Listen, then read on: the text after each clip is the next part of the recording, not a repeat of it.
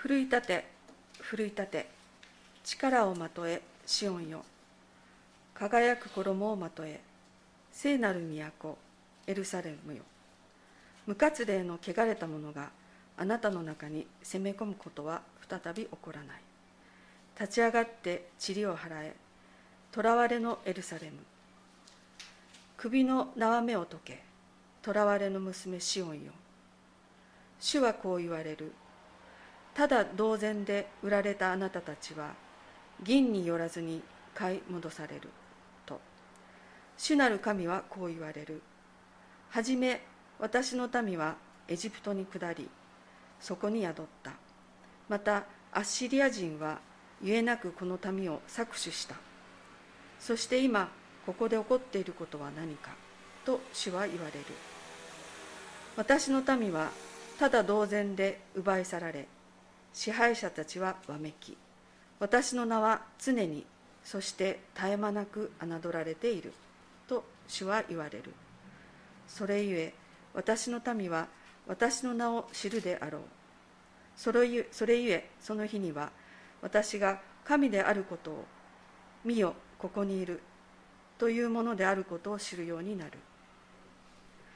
いかに美しいことか山々を行き巡り良い知らせを伝える者の足は彼は平和を告げ恵みの良い知らせを伝え救いを告げあなたの神は王となられたとシオンに向かって呼ば呼ばわる。その声にあなたの見張りは声を上げ皆共に喜び歌う。彼らは目の当たりに見る。主がシオンに変えられるのを歓声を上げ共に喜びを歌えエルサレムの廃墟よ。主はその民を慰めエルサレムをあがなわれた。主は聖なる身腕の力を国々の民の目にあらわにされた。地の果てまですべての人が私たちの神の救いを仰ぐ。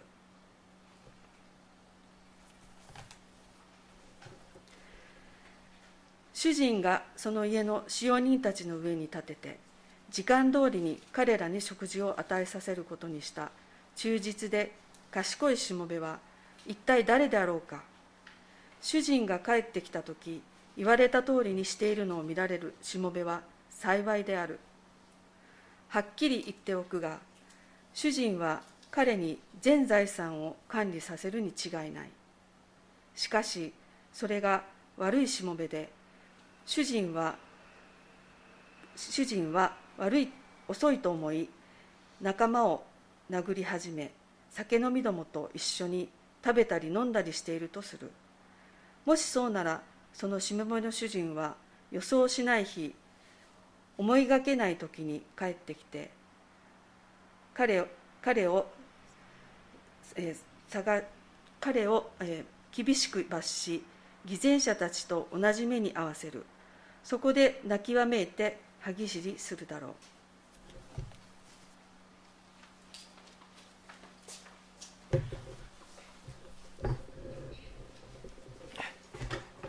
はいそれではこの聖書の歌詞より荒瀬牧師に聞き信じますの説教台で説教いただきます。よろしくお願いします。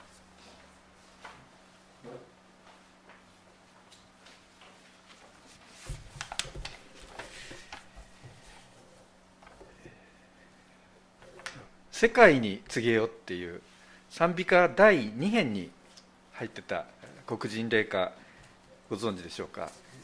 世界に告げよ野越え山越え救いの君は来たりましぬとっていうんですね。私すごく好きなんですけど「あの Go tell it on the mountain」っていう、えー、今日の少子イザヤ書40章でしたけれどもそこが元になってる歌ですよね。良い知らせを告げに来る人がいる。山越え谷越えそれをあの告げに走っていくっていう姿が思い浮かびますけれども。今日のあの今読まれたイザヤ書の箇所52章っていうのは、まあ、その伝令がこうやってくるってこうそれを迎える側の視点から歌ってるようなとこだと思うんですね。いかに美しいことか山々を行き巡り良い知らせを伝える者の足はであります。あの毎年今頃になるとですねこれからの時期ヘンデルの「メサイア」の演奏会各地で行われますよね。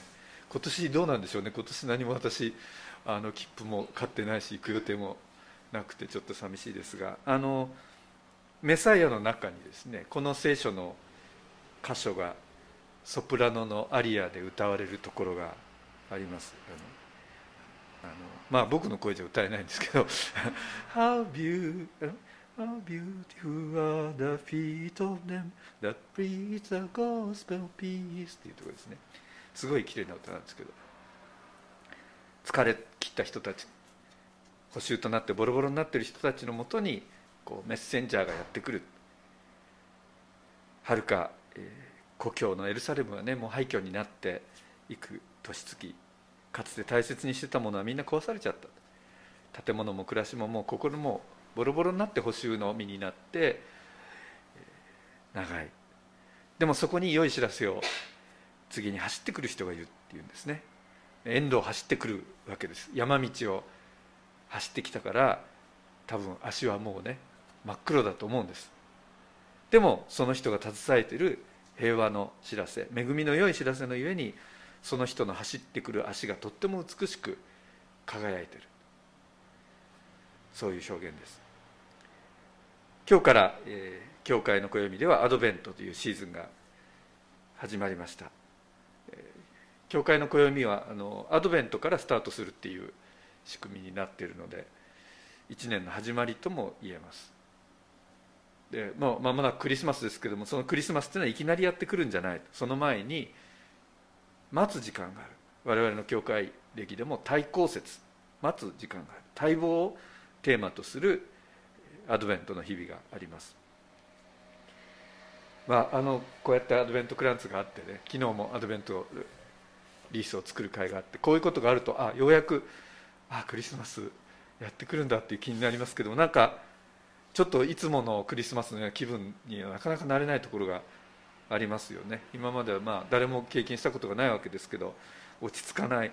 なんというか気分の乗らない。どうしていいのか分かんないようなあのクリスマスを迎えようとしてます。まあ、今我々にとってね待つっていうことで一番こうよく分かるのはやっぱり新型コロナ感染拡大が収束するのを待つ。また元の暮らしに戻れるのを待つっていうことですよね。本当に待ち遠しい。早くあのまたあの、まあ、今年の1月までみんな普通にそうしてたように普通に動きたい出かけたい出会いたい握手したいハグしたい一緒に歌いたい一緒に食べたい口角青を飛ばして語り合いたい。早くそうしたいと思いますけどもその待つっていう気持ちをですねこう覚えながら聖書を読み、えー、救い主を待つっていうことの意義を考えてみたいと思います。えー、救いの伝令がやってくる。その足は美しい。でもその走ってくる人のその伝令の仕事っていうのはそう容易なものではありませんでした。なんでかっていうとですねそれを迎える人々はいやいい知らせが来たぞ。やった。ラッキー。っていうふうにはならなかったんですね。人々はその伝令の言葉を大歓迎して聞いたというわけではありませんでした。というかむしろ聞きませんでした。この52章の最初のところを見るとですね一節のところは「奮い立て奮い立て力をまとえしようよ」っていう呼びかけなんですけども、まあ、奮い立てってこういうふうに強く言ってるっていうのは何を意味してるかっていうとしおれてたってことなんですね。もう民がうなだれていたということです。ふぬけてたんです。諦めに支配されてしまって無気力になってたわけです。バビロニアによるエルサレム占領があってそれから神殿が崩壊してしまって主だった者たちがバビロンに補修にされてで補修の地での長い年月があった。バビロニアでは散々こうあざけられてきたわけですね。見下されてきたわけですね。お前たちの神っていうのは一体どこにいるんだ？ああもう私たちはこのままなんだ。この地で生きていくしかない。壊されたまま奪われたまま、まあ、この世界に何とか適応してやっていくしかない。目の前で振るわれている帝国の力権力者の力っていうのは圧倒的だ。まあそういうところでね主なる神って呼んでみてもね。っていうニヒリズム。補修の状態に慣れてしまっている。なんとかまあそこに適応してしまっている民の現実がある。実際問題としてはですねそのバビロニア帝国っていうのは一気に強新興帝国として強くなったけど意外と寿命は短かったんですね。急速にあの衰えていくというかペルシャという、えー、強大な力が現れてきた時にバビロニアは倒されてしまう。でペルシャの王のキュロスは、まあ、バビロニアより少し頭が良くてですねあの無理をしないで異国人はもうそこを帰還させるという政策を取りました。でユダの人たちも帰れるようになったんですね。でもその時帰ろうとしない人たちが大勢いました。帰れって言われてもいやここにいるって思った人たちがいていかにそれは諦めというものが彼らを縛ってたかということです。52章の3節に「ただ同然で売られたあなたたちは銀によらずに買い戻される」ありますけれども。ただ同然で売られたっていうのはまあ深い傷ですよね。もともとは自分たちが悪かったわけです。主なる神を忘れて神に背いて愚かなことを続けたために国としては滅びてしまう。滅ぼされてしまった。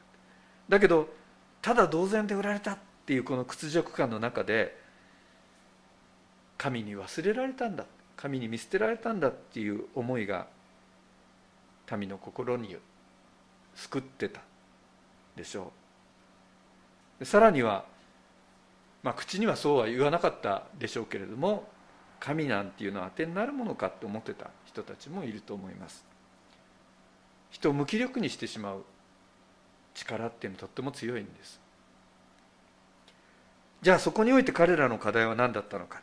それは預言者の言葉を聞くっていうことでした。主が王として来られる。主はシオンに帰られる。神があなたたちに回復を与える。バビロンから帰還して国を立て直すんだ。という言葉を本気で聞くっていうことでした。そして本気で信じるということでした。そして希望を持ってその時を待つっていうことでした。聞いて信じて待つ。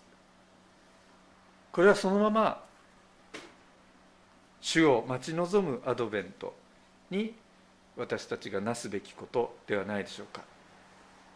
美しい足をした伝令良い知らせの伝令が主は聖なる身腕をの力を国々の民の目の前にあらわにされたっていうふうに告げる地の果てまで全ての人が私たちの神の救いを仰ぐって告げる。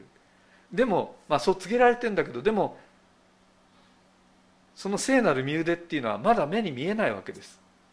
見えてない。現実はむしろその反対の様相を呈しているわけです。だけどその言葉を信じて待つ。なぜなら神の言葉は現実より先に来るからです。神のあの現実があってね神の言葉がまあそれに追従してくるっていうんじゃなくて神の言葉が先に来てそして現実がそれに従う。だから私たちの姿勢としては、まあ、現実がね証拠を見せてくれるんだったら神の言葉をあの信じてやらないこともない。っていうようなことじゃないんですよね。御言葉神の言葉が現実が変わるのに先立ってずっと先立ってくる。だからこそ聞く信じるそして待つっていうことが大事なんです。でここであの想起したいのはイエス様の一つの例えです。先ほどの新約聖書朗読で読まれたところです。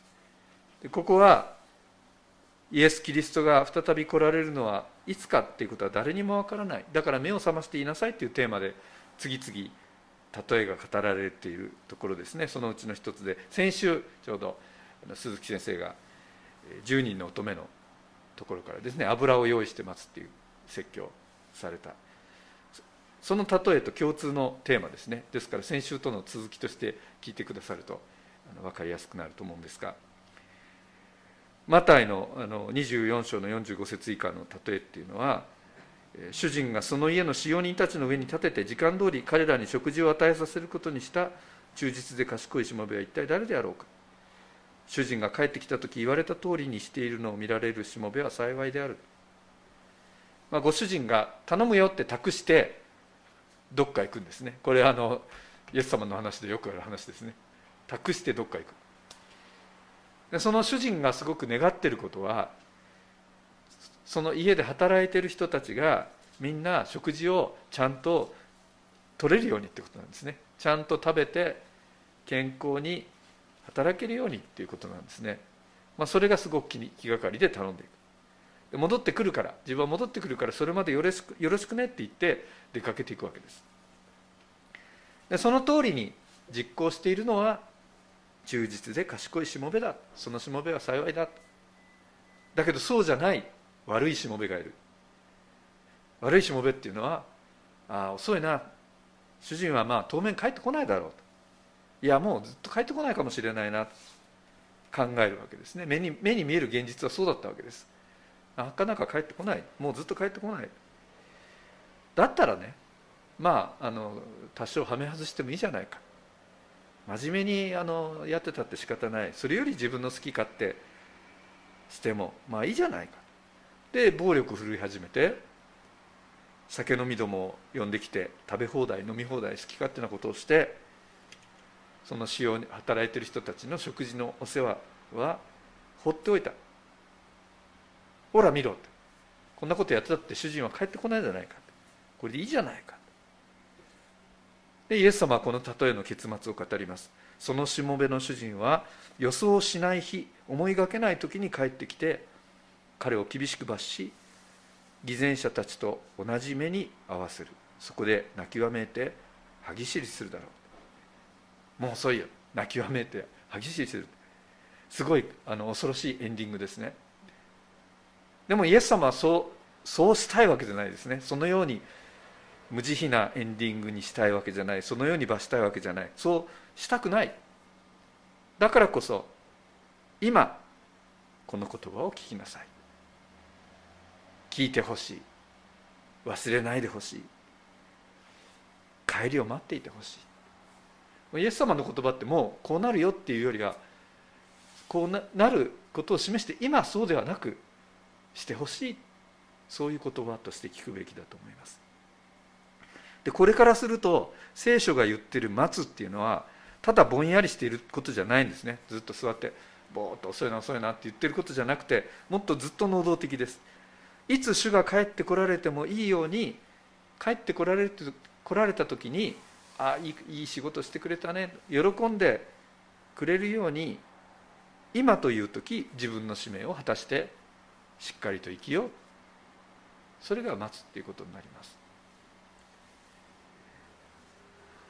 時間の質っていうものがあるなっていうふうに考えさせられます。我々はどんな質の時を生きてるだろうか。例えばある1時間というのはですね時計で測れば、まあ、どんな時でも全く同じですね。60分3600秒きっかり同じなんですよね。でもその中身っていうのは過ごし方次第でものすごく違った1時間になりますよね。まああのだらだら無意に過ごす時間ってありますよね。これやんなきゃいけないことあるなと思いながらでも面倒くさいななんて思ってぼーっと弛緩してぼんやりテレビ見てる時間がある。そしたら急に電話かかってきてすごい大事な要件が入って自分がやんなきゃいけないんだっていうことがあって夢中で猛烈な勢いでそのことをやる。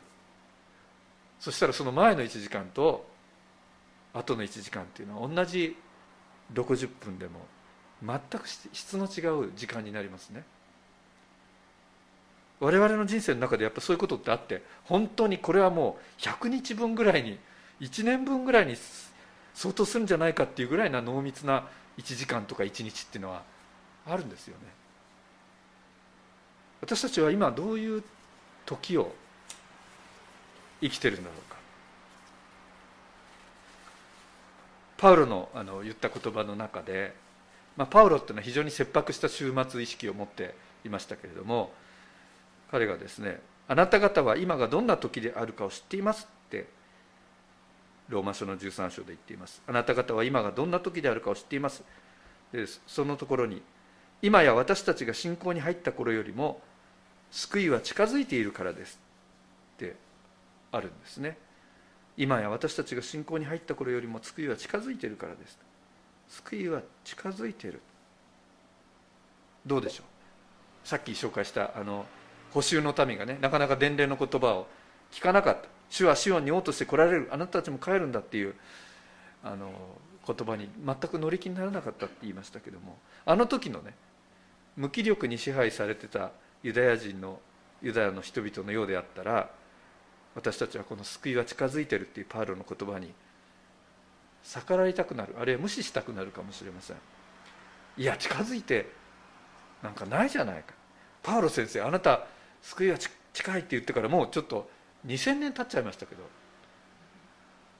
そんなことを言いたくなるかもしれない。もしそうだとしたらはそれはイエス様の例えでいう悪いしもべのようになってしまっていることかもしれません。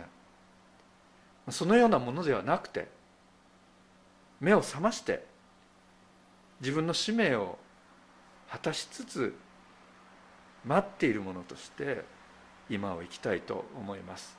時計を時計で測れば同じ時間同じ日にちであってもね聞いて信じて待っている人の時間と聞かない信じない何にも待っていない人の時間とではその質が全く変わってきます。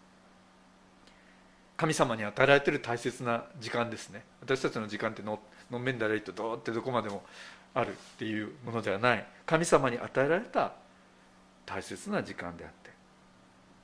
先週聞いたようにこの教会に集っている私たちは油を用意しないでぼーっとしている生き方ではなくて油を用意して備えてる時間を捧げる捧げるものでありたいと思います願います。どうか私たちの時間が主を信じ主を待ち望む尊い時となりますようにお祈りしましょう。